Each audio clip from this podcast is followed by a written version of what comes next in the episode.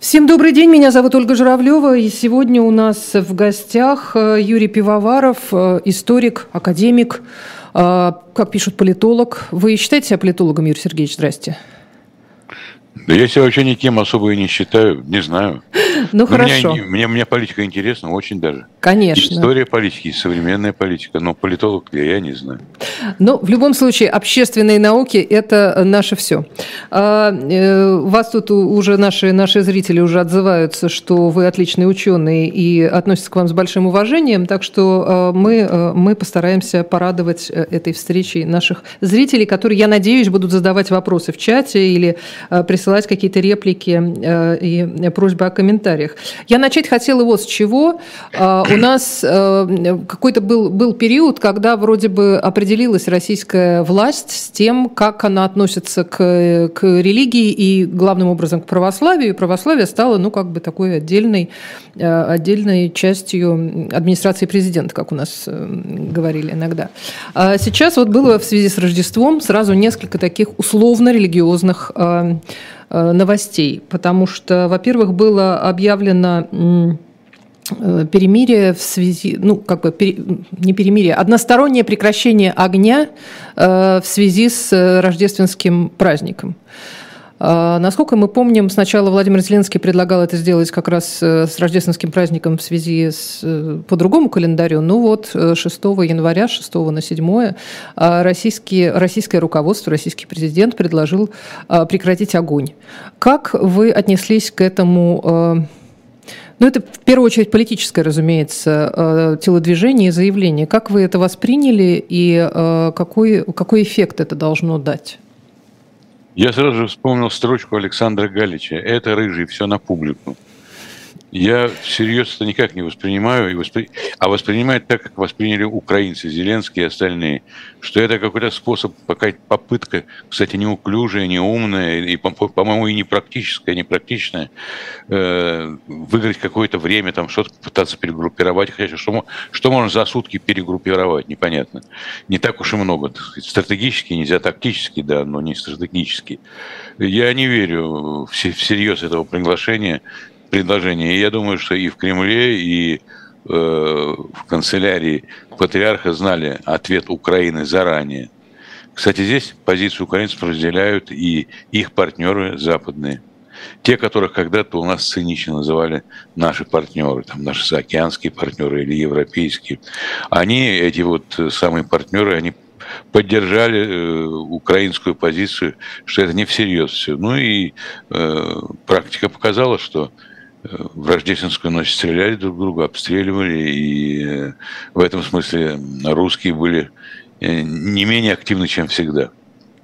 А, ну, Юрий Сергеевич, э, многие считают, что это в первую очередь заявление, так сказать, для внутреннего употребления, чтобы православный русский народ понял, что кто здесь православный, миротворец и миролюбец в первую очередь. Но мне очень жалко, что он еще не понял, кто тут миролюбец. Конечно, миролюбец – это тот, кто въехал на танках э, в суверенную и братскую, как утверждают эти люди, страну, кто разрушает там все эти инфраструктуры, убивает людей и прочее. Ну, конечно, вот, вот это миролюбцы, а те, которые защищают свою землю яростно и умело, это враги рода человеческого, антихристы, там, и, я не знаю, как, как, как угодно. И поэтому, если наш народ православный и неправославный еще не понял, то мне очень жаль. По-моему, все и так ясно.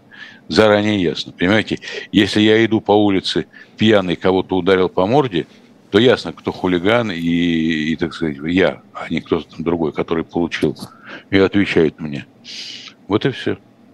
А, Юрий Сергеевич, скажите, а как вам кажется, э, роль православия и э, православной церкви официальной, так сказать, и патриарха, как ее предстоятеля, она сейчас меняется в российском обществе? Ну, она усиливает свои, так сказать, давнишние позиции младшего партнера государства и власти, и такого вот идеологической машины, которая помогает власти делать то, что она делает. И я думаю, что, в общем, это предательство дела Христова, что это предательство своего православия, своего христианства и так далее. В истории русской православной церкви были разные страницы, как в истории, там, скажем, католической церкви или протестантской, и прекрасные, и позорные.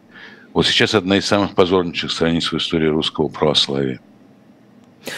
А, как вам кажется, э, вот это вот как сказать, ну, неофитское такое, неофитский такой период, который был в России, наверное, в 90-е, да, когда православная церковь воспринималась э, как нечто возрожденная, как э, выяснилось, оказывается, многие были православными еще при советской власти, вот, ну и вообще какое-то было такое э, ну, особо, особое отношение к православию и рост, так сказать, количество, количество верующих, э, открыто верующих, и все вот это вот происходило. Сейчас изменилась эта ситуация, как вам кажется, в последние годы?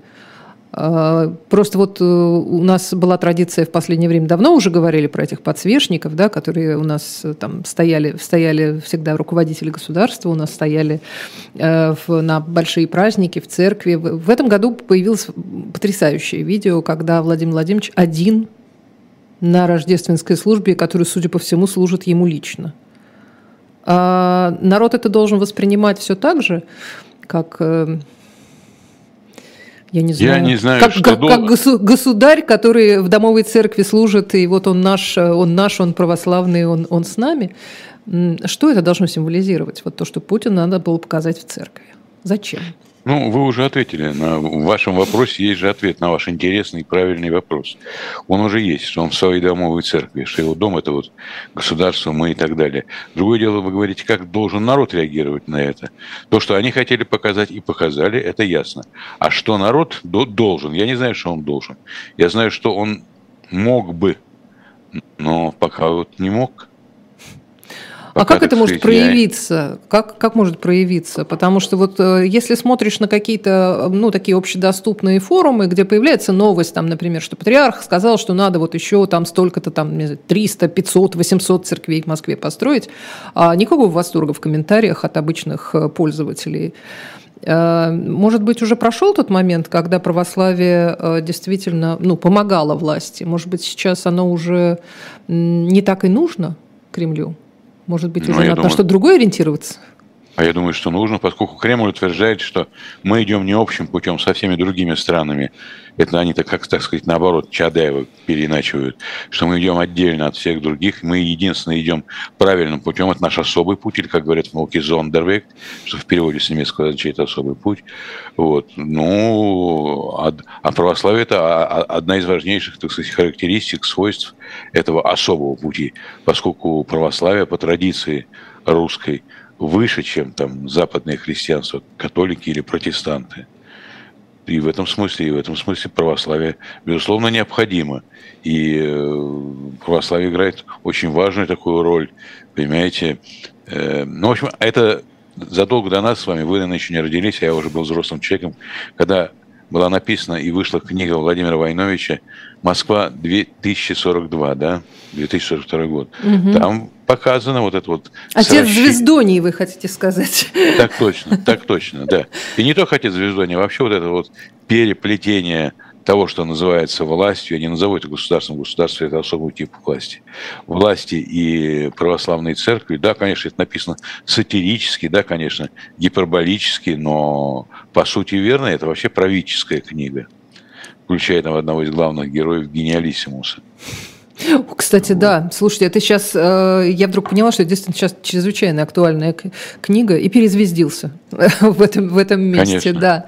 А Конечно. я просто я просто все время э, обращаю внимание на вот эти вот э, ну вроде как постоянные обращения к тому, что вот мы христиане, вот мы там в Рождество мы не, не должны стрелять, вот еще что-то такое. Но сейчас же ведь идет идеологическая какая-то какая-то какое-то переустройство, и получается, что с одной стороны людей, э, которые говорят, что там убивать нехорошо, э, что война это грех и ужас и так далее, они же, в общем-то, христианские ценности проповедуют, но их наказывают как предателей государства.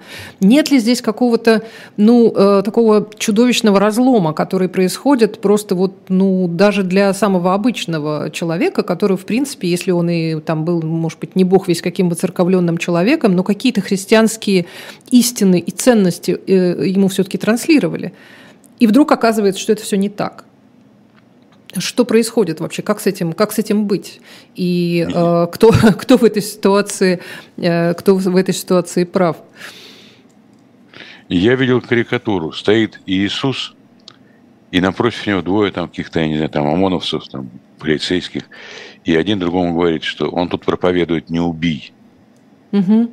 Ну, они вроде должны его за это арестовать.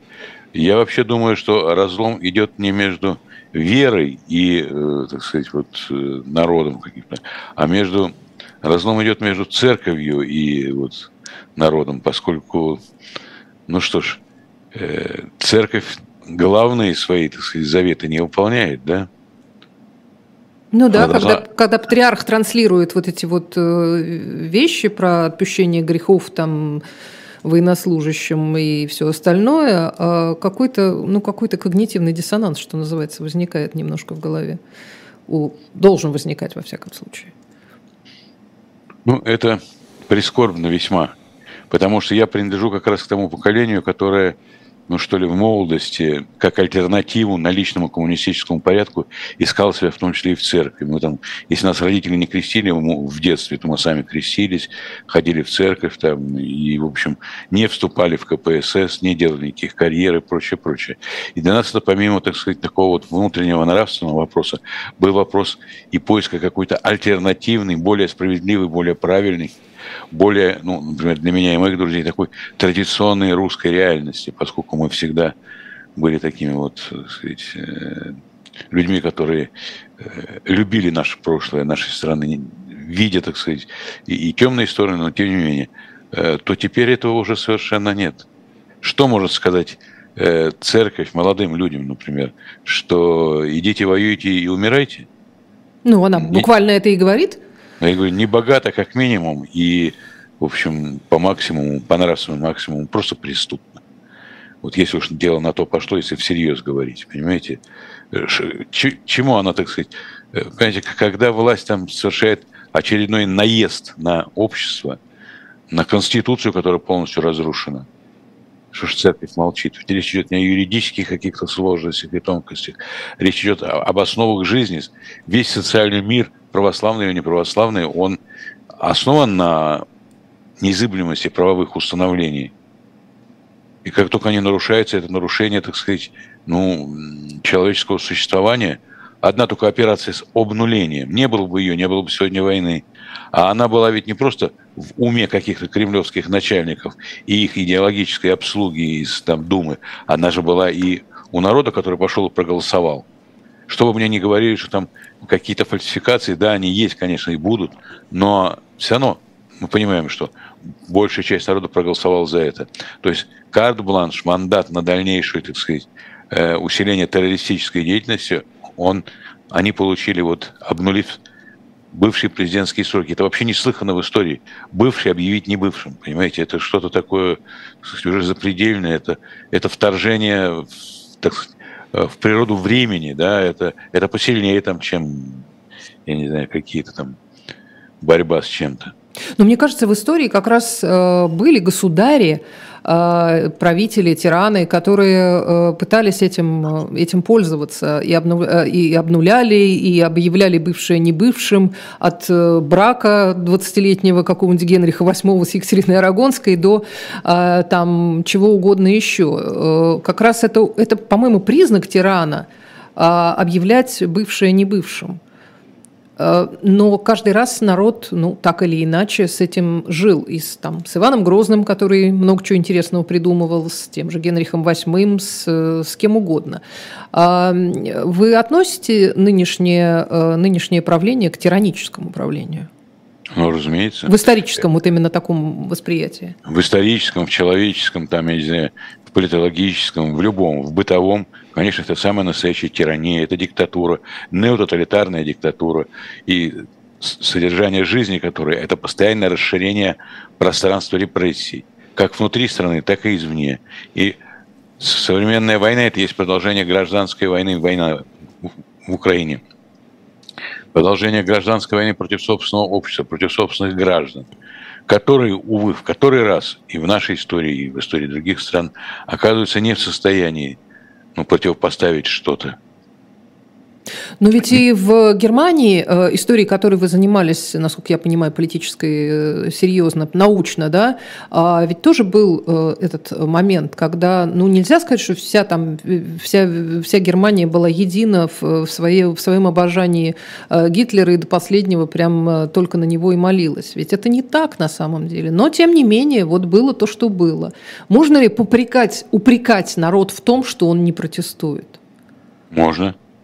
Можно, причем полагая под народом и себя самого, и своих там друзей, близких, поскольку из нас состоит народ. Это не, не абстрактная философская категория, это такая вот некая реальность. Конечно, можно.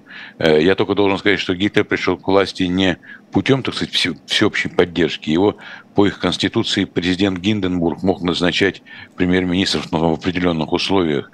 Э, и он назначил Гитлера, у него было совершенно небольшое преимущество, чтобы возглавить правительство, но вот его посадили на трон, так сказать, премьер-министра, канцлера, и он в нем сидел до тех пор, пока Красная Армия, так сказать, не вошла в Берлин. Да, я думаю, что сегодняшняя ситуация, это ситуация такой современной тирании – Удивительно только то, и для меня, как для исследователя, удивительно, что мы уже пережили период длинной тирании, 70 лет.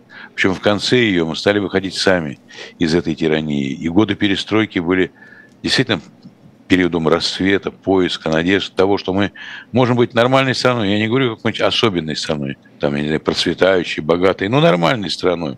В общем, более-менее справедливой страной были большие надежды. И вот вместо того, чтобы значит, строить нормальное, здоровое общество, пусть с большим трудом, с ошибками, но постепенно идти к этому, идти, идти, когда-нибудь, надеялась, придем. Вместо этого издание, вот второе тоталитарное издание в России. Это, это, кстати, впервые в истории человечества. Мы единственные первые, кто вошли в тоталитарный режим, первые единственные, кто сами вышли из него – во времена перестройки, я началось еще с 20-го съезда КПСС Хрущев, 56 год. И мы впервые после краткого периода демократии зашли в тоталитарный режим снова. А вы понимаете, где искать ответ? Как так получается? Почему так получается? Ну, ну, ну я думаю, что чем несерьезнее и чем меньше мы занимались самокритикой, анализом того, что с нами произошло, как мы допустили то, что банда большевиков захватила власть и держала десятилетиями страну в условиях ну, страшного террора, неописуемого. Не только вам, но и моему поколению уже непредставимому. Я рос уже в условиях такого мягкого, что ли, террора, лайт-террора, не массового террора. Террор был, но он был такой все-таки уже избирательный, и он был помягче. И какое-то пространство для свободы, оно постоянно расширялось. Не бог весь как, но постоянно в целом расширялось. И вдруг, и вдруг мы опять заходим э, по какому-то кругу и, и начинаем, при том, что я еще должен сказать, что и качественно все это очень слабо. Вот решили устроить блицкрик против Украины, да, как в свое время Гитлер против России, Советского Союза хотел устроить блицкрик. Ну, с гитлеровским мы все это знаем со школьных времен, чем это закончилось. А здесь, ну что, ну, э, если вы решили за несколько дней завоевать большую европейскую страну, ну готовьтесь тогда. Где же ваша армия? Где ваши самолеты, пушки? Где ваши офицеры, генералы, солдаты и прочее? Даже это качественно сделать не могут. Это тоже существенно очень. Как вам кажется, а вот это вот столкновение с реальностью, которое произошло для многих, э, кто вовлечен, так сказать, в политические процессы и в военный, э, военную кампанию, оно, э, не знаю, учит чему-то людей? Кому-то открывается вот уже то, что там того нет, всего нет, это украли. Вот сегодня, кстати говоря, появилась информация, что Путин, по-моему, отправил э, в парламент, что ли, для ратификации закон о денонсации э, соглашения по э, коррупции. То есть вот эта международная, международная конвенция о борьбе с коррупцией, о том, что коррупцию следует наказывать, мы ее денонсируем. Я должен сказать, что коррупция э, в понимании международном, в понимании таком в мировом юридическом, и коррупция как некий социальный, вернее, асоциальный феномен в России – это весьма разные вещи. Там коррупция – это нарушение каких-то, ну что ли, прозрачных, легальных, то есть юридических форм э, жизнедеятельности общества, экономики там и прочее. У нас коррупция – это способ существования. Вот коррупция – тот воздух, которым дышит наша система, наша страна. Всегда ли так было? Ну, было, но вот, скажем, в поздние советские годы это было, но в гораздо меньшей степени. Э, в предреволюционную эпоху, то есть до 17 года, это не сократилось полностью, вещи, полностью нельзя победить коррупцию, но она перестала быть вот этим вот основополагающим, что ли, элементом э, российской жизни, российской системы, российского общества. Сегодня же коррупция – это совсем другое. Коррупция – это одновременно, как бы это ни звучало парадоксально, и следствие, и причина того, что происходит. Понимаете, э, в обществе, где право перестает быть основным регулятором социальной жизни, регулирует что-то другое тогда. Ну, в данном случае коррупция. Еще человечество знает теократические системы, где религия регулирует социальные отношения. Но человечество вышло уже из этой ситуации. Оставшиеся страны, там, не как Иран или что-то еще, они тоже, в общем, хотят с этим распрощаться во многих отношениях. Вот. У нас же, наоборот, вот такое, что ли, псевдорелигиозная санкция – на социальные отношения и так далее. А, то есть благословляют на коррупцию. Ну, судя по, опять же, последним решениям э, президента о том, что там чиновники не должны, могут не показывать свои доходы, там расходы и все остальное. Да, это действительно благословение на то, чтобы каждый брал сколько хочет и делал с этим, что хочет. И не только благословение, это заигрывание, причем очень конкретное такое материальное заигрывание э, с, с классом управленцев, потому что он является основой путинского режима. Он же не в безвоздушном пространстве и не в абстрактном народе, а в, в каких-то определенных социальных, профессиональных группах людей, которые допущены хотя бы на небольших участках к процессу принятия и осуществления решений. Я вижу в этом заигрывание, в том числе и заигрывание, и то, что вы сказали, но в том числе и заигрывание вот с этим чиновничьим классом очень влиятельным, очень важным, не всегда видным, но всем нам известным.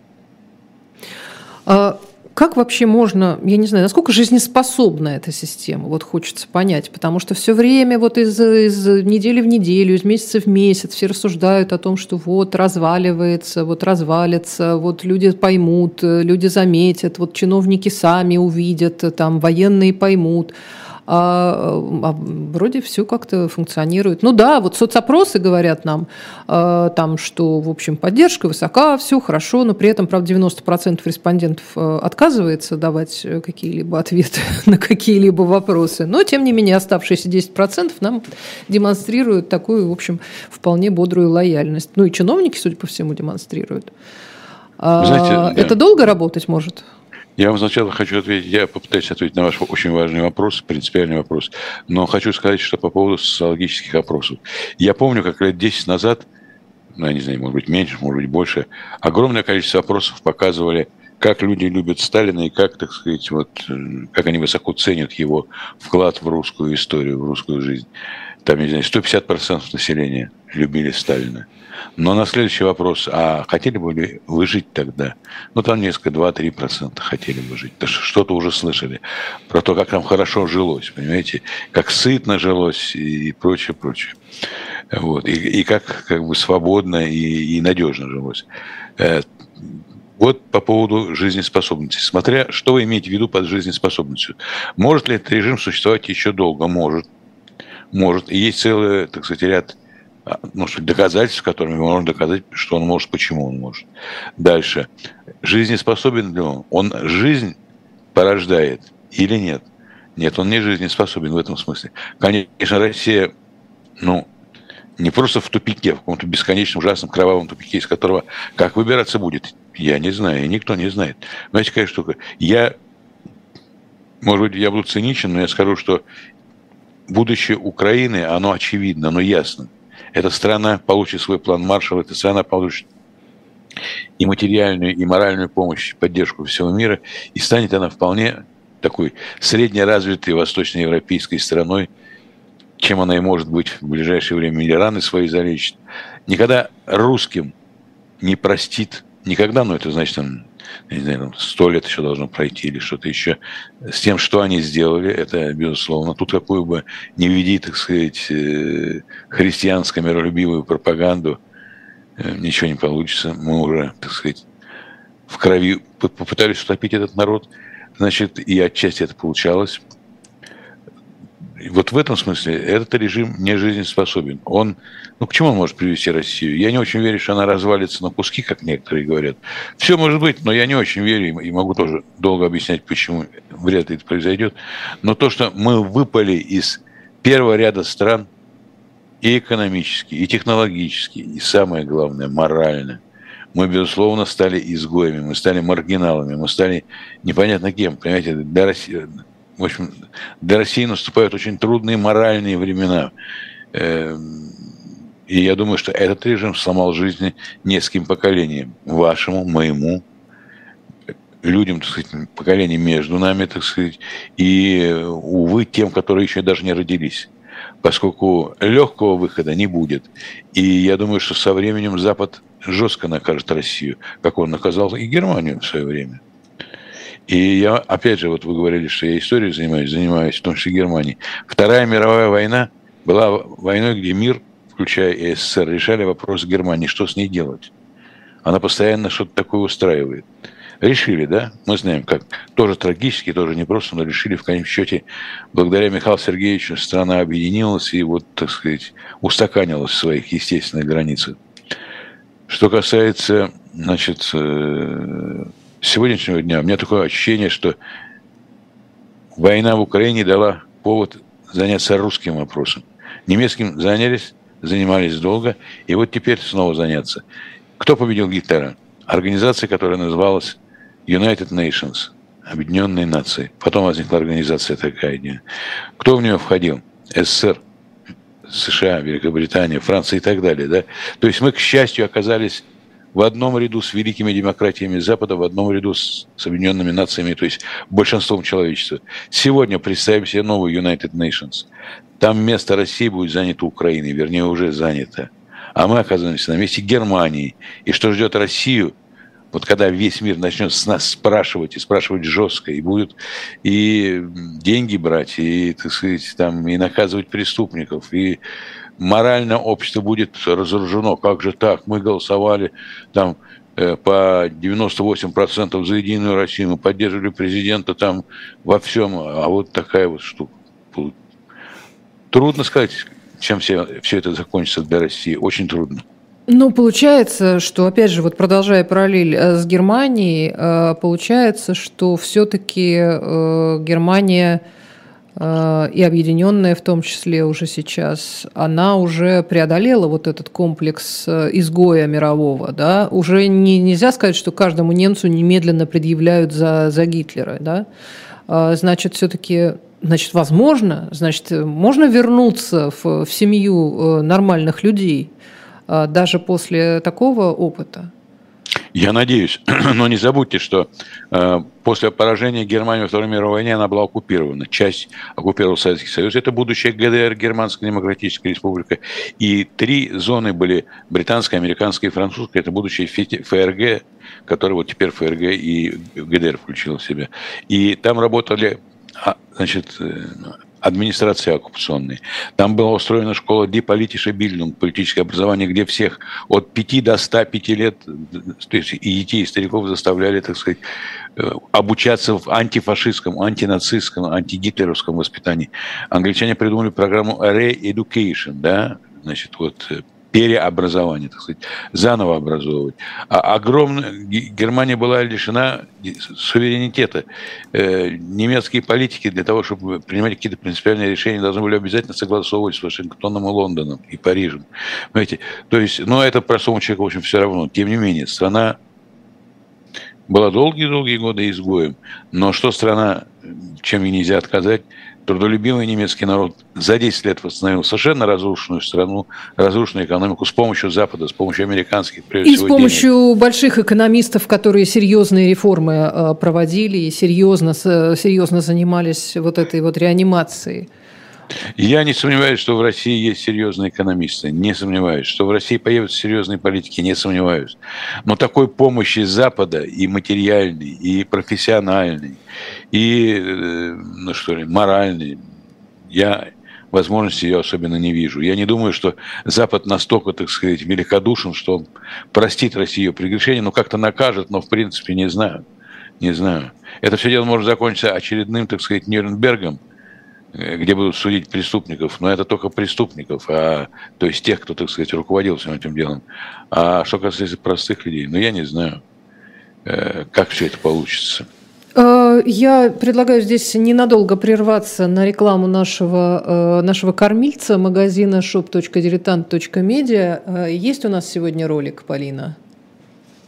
Есть? Да? Ну, тогда мы сейчас... Нет, нет ролика. Тогда, тогда я расскажу своими словами. Дело в том, что я даже не буду показывать специальные картинки, я просто обращу ваше внимание, что сейчас на shop.diletant.media находится целый, целый ряд книг, которые присутствуют, присутствуют в одном экземпляре. Это дорогие подарочные э, книги. Это может быть такая прям стопроцентная классика, там Эдгар Аллан По, кто угодно, э, Пушкин, я не знаю, все что угодно. Но это красивое издание, которое э, приятно приятно купить, приятно подарить, приятно подарить самому себе, приятно иметь библиотеки и приятно кому-то э, презентовать. Э, так что, э, пожалуйста, заходите на shop.diletant.media, потому что это верный способ поддерживать жизнедеятельность живого гвоздя технически в первую очередь и, и финансово. Возвращаемся, возвращаемся к нашему разговору, потому что вот эта тема тема э, ответственности каждого, э, о которой сейчас очень много говорят, не только вы, естественно, и вот этих вот постоянных стычек между теми, кто хороший русский и не очень хороший русский, русские, находящиеся в России и русские, находящиеся за пределами России по разным причинам, там, в том числе и в результате уголовного преследования или там еще каких-то вещей, или в результате там свободного выбора возникает вопрос, а все ли одинаково отвечают? Потому что я вот сижу в Москве, значит, я там, не знаю, плачу за проезд этой власти, я там, я не знаю, тоже плачу НДС в магазине, а я отвечаю за войну, я ее содержу? Меня нужно наказывать так же, как того, кто, э, там, не знаю, ходит с плакатами и жалуется в полицию на тех, кто недостаточно патриотичен. Нет, конечно, вы не, явля... не несете ответственность за войну, если вы э, вот в рамках своей профессии не призываете к ней, не восславляете ее, не, так сказать, э, транслируете клевету, э, ну и прочее, прочее. Нет, не несете ответственности, э, тем более зная вашу, так сказать, профессиональную деятельность, ну хотя бы немного, наоборот. Э, речь несколько о другом идет. Речь идет о том, вот коллективная ответственность. Угу. Ну вот э, во времена перестройки, я помню, мне говорили, э, а мы ничего не знали. Мы ничего не знали, что происходило в стране. Никаких э, репрессиях не знали. Вот вы утверждаете, что все пострадали, у нас в семье никто не пострадал. Такие, да. семьи, тоже, такие семьи тоже были.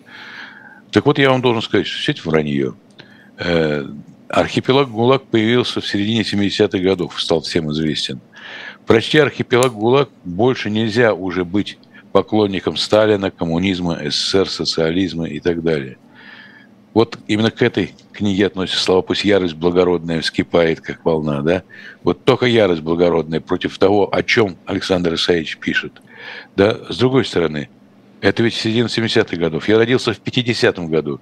В 58-м году мне все было понятно про этот режим. Не потому, что я какие-то документы читал в архиве, мне 8 лет было смешно. Я просто подслушивал разговоры старших людей, а у нас была такая семья, где были много знакомых и родственников репрессированных, которые приходили и втихаря обсуждали, поскольку мы жили в одной комнате в коммунальной квартире, то я подслушивал разговоры взрослых. Потом стал читать всякие книжки, там типа истории КПСС, такую оттепельную и прочее. И мне становилось ясно, на каком-то своем детском э, языке, на каких-то там детских категориях сознания, что за преступный этот режим был, как, как он был ужасен, и что, ну, конечно, надо противостоять ему всегда, в каждой точке, так сказать, своей жизни и общественной жизни. А, Я да, но при этом вы еще много лет э, э, жили, учились, получали образование, в общем, вполне достойную работу и, в общем, даже неплохие условия жизни, ну, относительные, да. Э, и внутренне вы протестовали, но внешне это никак не проявлялось, а вы, в общем-то, в этом государстве жили и как-то как с ним сотрудничали. Э, вы считаете, что вы тем самым, э, как сказать, ответственны все равно за то, что происходило? Да, я только хочу сказать, что моя жизнь была не столь э, солнечна, как вы ее описали, потому что, хотя я и закончил престижный, тогда, во всяком случае, МГИМО, Институт международных отношений, да, и э, потом три года учился в аспирантуре. Но уже, э, значит, мне было еще 22 лет, не было, меня впервые задержало КГБ. Угу. С, с чемоданом сам издат. Ну, что такое сам издат, понятно. Потом меня выгнали из аспирантуры, я год был безработный. И все время висел так сказать, вот между тем посадят, не посадят за тунеядство. Э, значит, я был абсолютно невыездной, я никуда не, не, мог ездить, и меня вызывали в ГБ, там, пугали, там, я не знаю, пытались завербовать. То есть не все так было безоблачно, но, разумеется, я не сидел, я, так сказать, не, ну, не знаю, там, не умирал с голода или от болезни в лагере или в тюрьме. Э, и, конечно, есть моя вина коллективно, в этой коллективной ответственности. А как же нет? Разумеется. И то, что я как научный работник, уже опытный человек, не понимал, куда все это идет, я предполагал, что и это может быть, но не считал это главной историей э, опасностью, конечно, и э, несу коллективную ответственность. Вообще, чем человек более осведомлен, а я был осведомлен весьма и весьма, конечно, он, так сказать, э, несет за это коллективную ответственность. Тем более я знаю, я читал, как это в Германии происходило, я это изучал, писал об этом и прочее.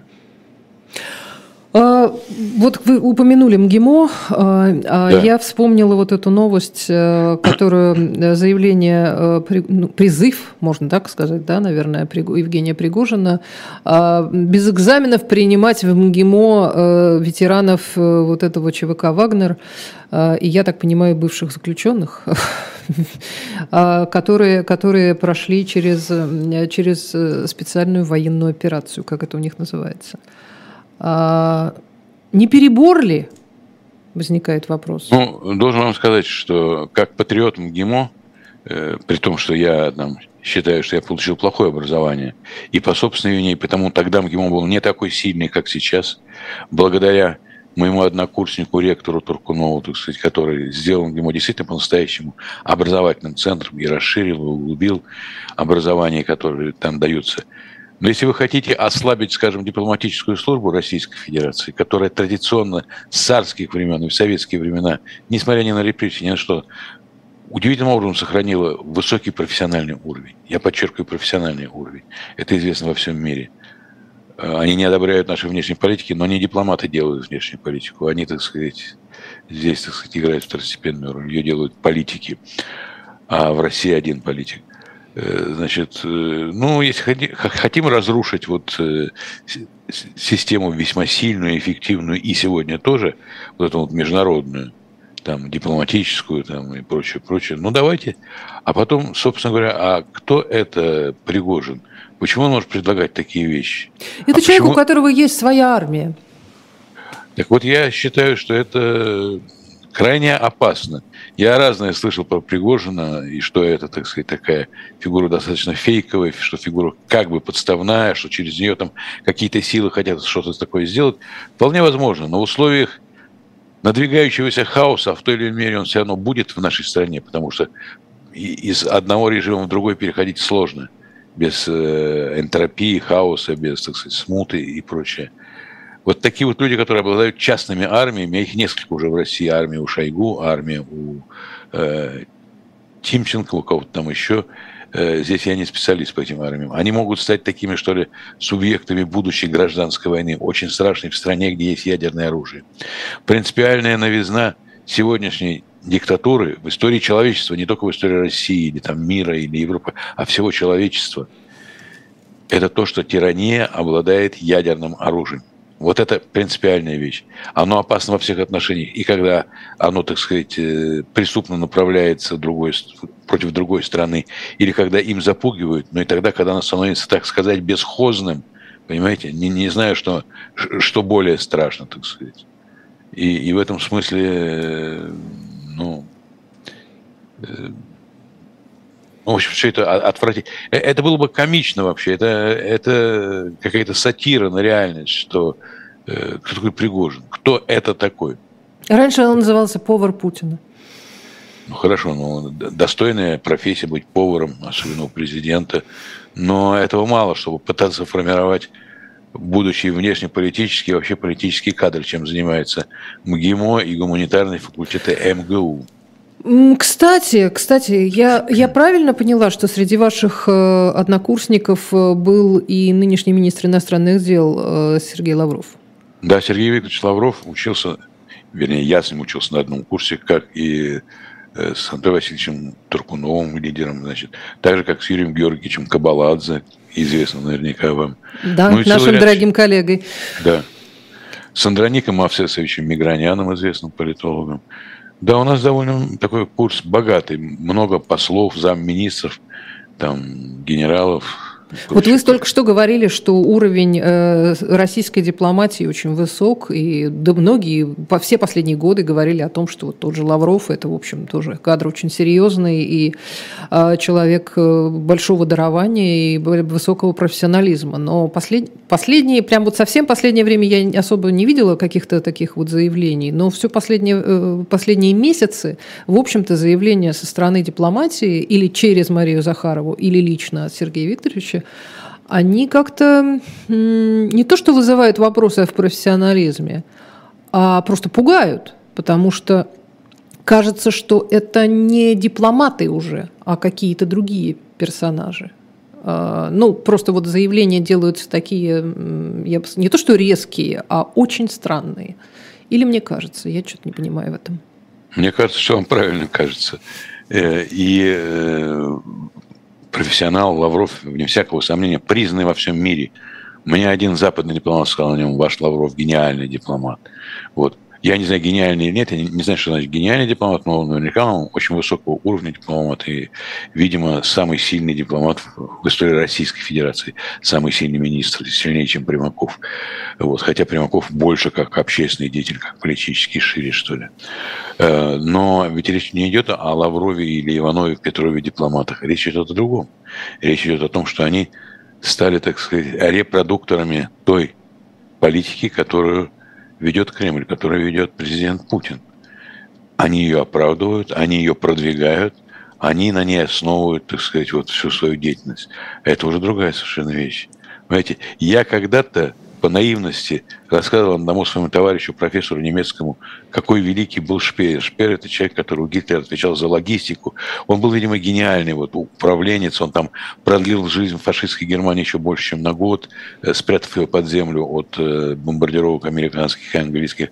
Ну, в общем, действительно, человек потрясающий совершенно архитектор, строитель, э, потрясающих талантов. И когда я ему рассказывал своему приятелю немцу об этом, он слушал, слушал, сказал, понимаешь, Юрий, все это правильно, но он военный преступник. Вот это, вот это единственное, что, с чем он войдет в историю. Все его таланты – это его личное дело. Он военный преступник, сказал мне немец. И я заткнулся с этой темой навсегда. Талантливый mm-hmm. А, понятно. То есть э, дипломаты, которые делают сейчас эти условно-дипломатические заявления, они это делают э, потому, что, потому что у них такая работа. Нет, они несут личную ответственность за это. У них есть выбор. Для этого нужно мужество, для этого нужны силы, возможности и так далее. Но у них есть выбор. Вот здесь уже наступает не, ответствен... не проблема ответственности, а проблема вины. Они несут вину. И после поражения Германии, кроме Нюрнбергского процесса, был процесс Вильгельмштрассе, это там, где МИД германский тогда находился, когда судили крупных дипломатов, да, и там замминистров, статс-секретарей, там, послов и прочее, прочее. При том, что они никогда не служили в СС, в гестапо, там, лично никого не убили, не замучили, а, так сказать, курили сигары, пили кофе и обсуждали какие-то проблемы с другими дипломатами. Тем не менее, их судили как преступников.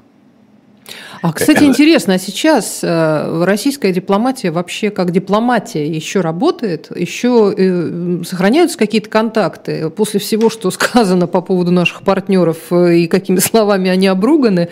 А продолжается на, ну, на более как бы таком среднем уровне работа там, послов и так далее? Нет, ну, разумеется, эта рутинная работа продолжается. Она стала сложнее для всех, и для стран принимающих, и российских посольств она стала, так сказать, меньше по объему, по интенсивности. Но она существует, разумеется, только она мало что определяет. Она носит такой чисто технический характер. Хотя я предполагаю, у меня нет никакой информации, но я предполагаю, что какие-то переговоры не дипломаты, а какие-то специальные посланники э, президента ведут э, с западными партнерами. Вот. Я думаю, что какие-то все равно ведутся переговоры. Так обычно бывает.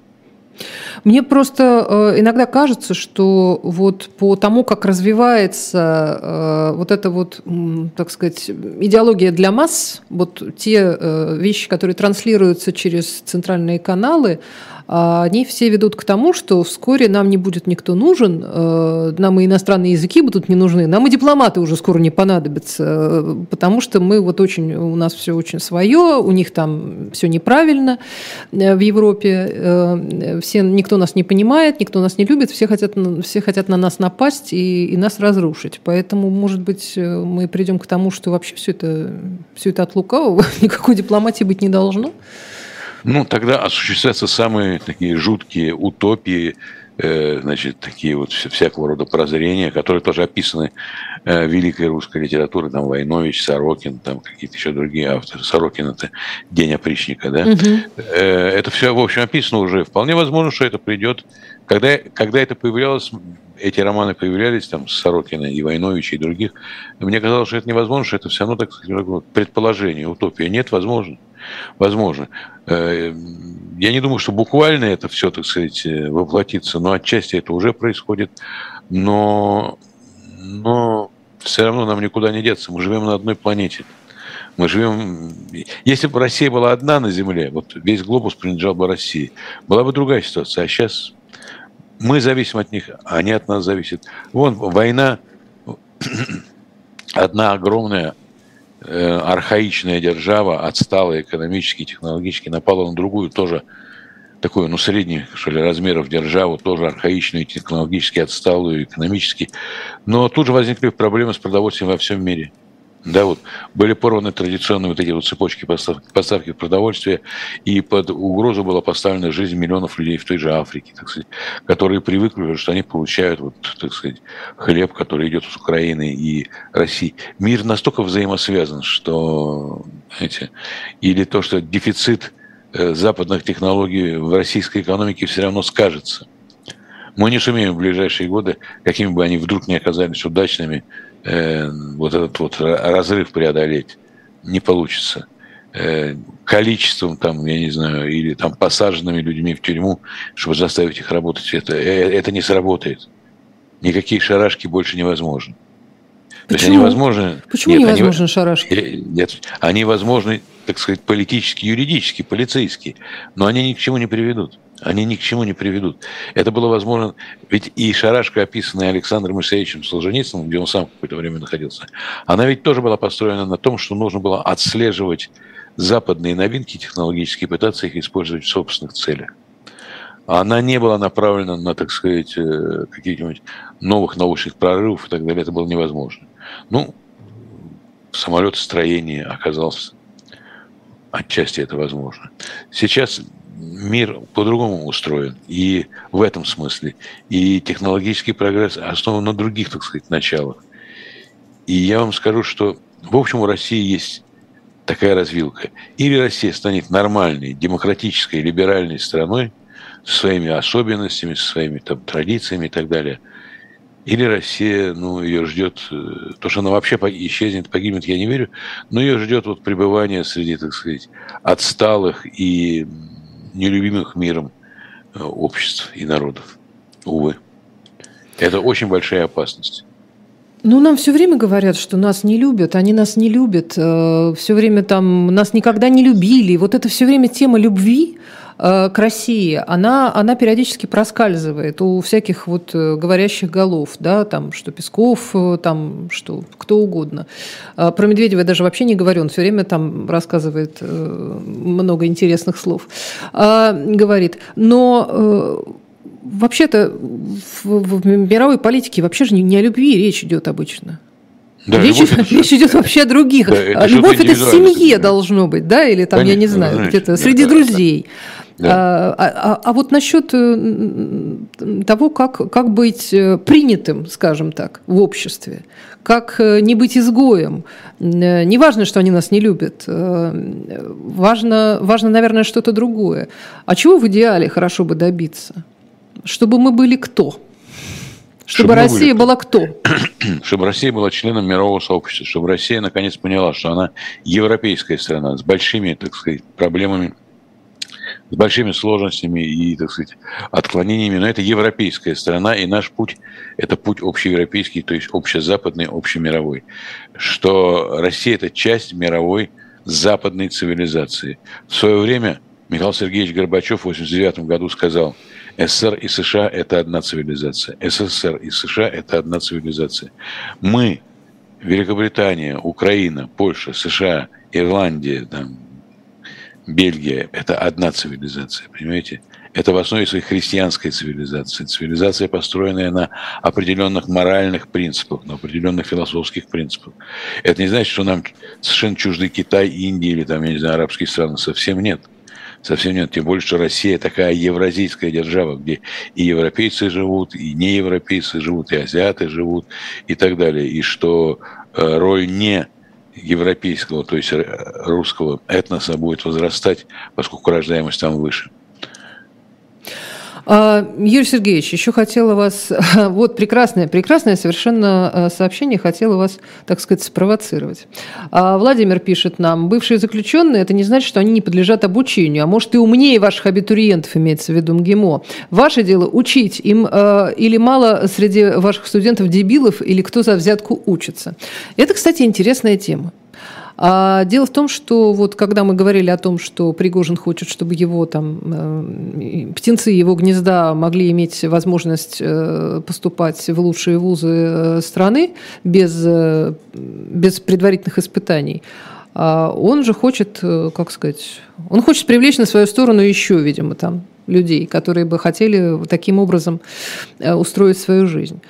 Но э, действительно, э, ведь в какой-то момент, не, неважно, там, не в МГИМО, не из ЧВК Вагнер, а просто будут возвращаться люди, которые э, пережили вот эту кампанию военную. Э, не обязательно они будут возвращаться именно для того, чтобы учиться, но они будут возвращаться в общество. А это же очень сильно изменит общество. Особенно, когда этих людей будет достаточно много. Это сильная проблема, от, которой, от решения которой России не уйти. Действительно, предложение э, вот это, брать выпускников ЧВК в МГУ и МГИМО – это карикатурное предложение, и здесь меня другое больше интересует. А существует ли у нас юридический механизм, что человек, который осужден и сидит на зоне, чтобы его, так сказать, забрать оттуда и отвезти, и, и, и пусть он воюет. Вот на каком юридическом механизме это происходит? Ведь помилование, которое потом приходит, оно потом приходит. А вот на каком юридическом основании их извлекают и, так сказать, меняют им жизнь? При том, что я согласен, Владимир вопрос задавал, да? Да. Да, я согласен с Владимиром, что ведь под текст лежало то, что среди осужденных... Разные могут быть люди. Согласна. Абсолютно. Абсолютно разные могут быть люди и ошибки судебной системы, ну и вообще, так сказать, какие-то стечения нелепых обстоятельств. Все бывает.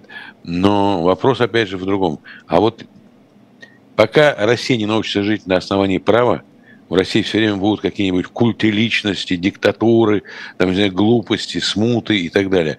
Э, собираете людей воевать, чтобы они там кровью Э, свои, так сказать, прегрешения закрыли. А на каком юридическом основании? Решение какого-нибудь лица, пусть даже первого, меня не устраивает. Меня устраивает, если это делается на основании четко продуманного и известного обществу юридического механизма. Процедура. Важна процедура. Абсолютно. Это и есть основа. Это и есть основа, поскольку право есть единственный регулятор социальной жизни, ну, так сказать, такой вот. Есть и другие, там, моральные, традиционные и так далее, но право абсолютно первое место занимает. И мы должны следовать этому. А вы знаете, э, Юрий Сергеевич, я э, когда-то в э, книге покойного Архана Джемаля, у него была такая небольшая, небольшая книжка про, небольшая повесть про грузинскую войну восьмого года. А он, по-моему, там писал как раз, что очень любил войну всегда. Именно за то, что там не работают вот эти вот обычные схемы. Что там можно тормознуть вертолет, Э, когда тебе нужно куда-то добраться, что там можно договориться там, с человеком, чтобы он тебя подбросил там, в соседнее, там, там можно найти, я не знаю, там, еду, лекарства, что угодно. Потому что война, она вообще вне прав, вне вот этих правил.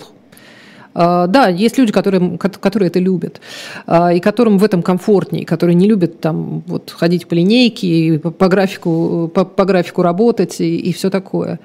Uh, может быть, у нас просто слишком много людей таких в стране, которые не хотят, э, не могут, не умеют жить э, в, в рамках права?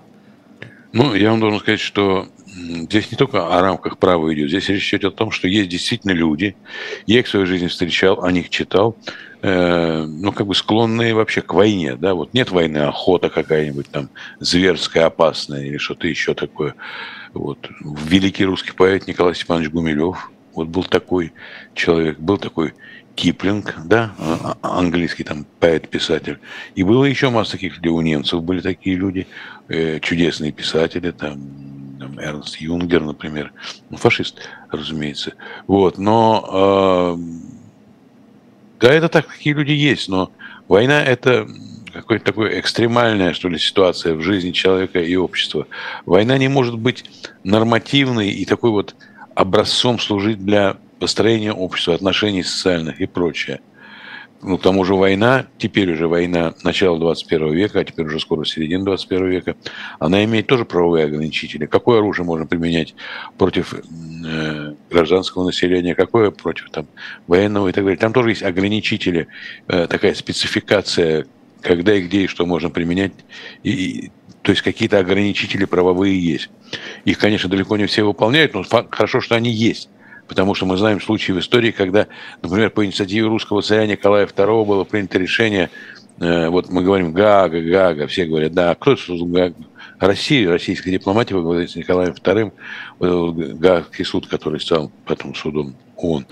Э, значит, э, Гаагская конференция приняла решение в будущей мировой войне, ну, ее не называли тогда еще мировой, но в будущей войне или войнах не использовать разрывные пули – и не использовать газы. И не использовать разрывные пули. Несколько раз немцы использовали газы, но это было нарушение этой конвенции. Другие не использовали. Понимаете, вот, э, вот и война тоже да, получает свои ограничения. Я горжусь, что это русские, так сказать, стояли в основе этого. Другие тоже поддерживали. Но инициатива была Николая II, русского царя и его дипломатии. То есть тот, кто сильнее нарушает законы, не всегда побеждает? Как правило, не побеждает. В конечном счете не побеждает. В конечном счете не побеждает. Как правило, не побеждает. Нет. Нет. Понимаете, вот э, немцы думали устроить блицкрик против Англии за несколько там, недель разгромить ее и проиграли битву значит, в небе английской авиации и английской экономики и прочее. Вот все. Русские хотели сейчас взять Киев, и ничего не получается. Проигрывают войну и вообще э, последствия катастрофические. Гитлер самонадеянно ввергся в Россию, что за несколько там недель, месяцев он уничтожит этот колосс на северно, на, значит, глиняных ногах. Ну и кончился это тем, что они получили развалины всех немецких городов с помощью американцев и англичан, но все равно решающую роль сыграла на, а, наша армия. И современная путинская война – это война против той армии и той репутации, заслуженные авторитеты, которые наша страна имела как один из важнейших, а может важнейший, так сказать, гробовщик фашистского режима нацистского. Э, спасибо большое. Мы здесь вынуждены заканчивать. Историк, академик РАН Юрий Пивоваров был у нас сегодня в гостях. Меня зовут Ольга Журавлева. Спасибо большое, Юрий Сергеевич. Спасибо, Спасибо. и до встречи.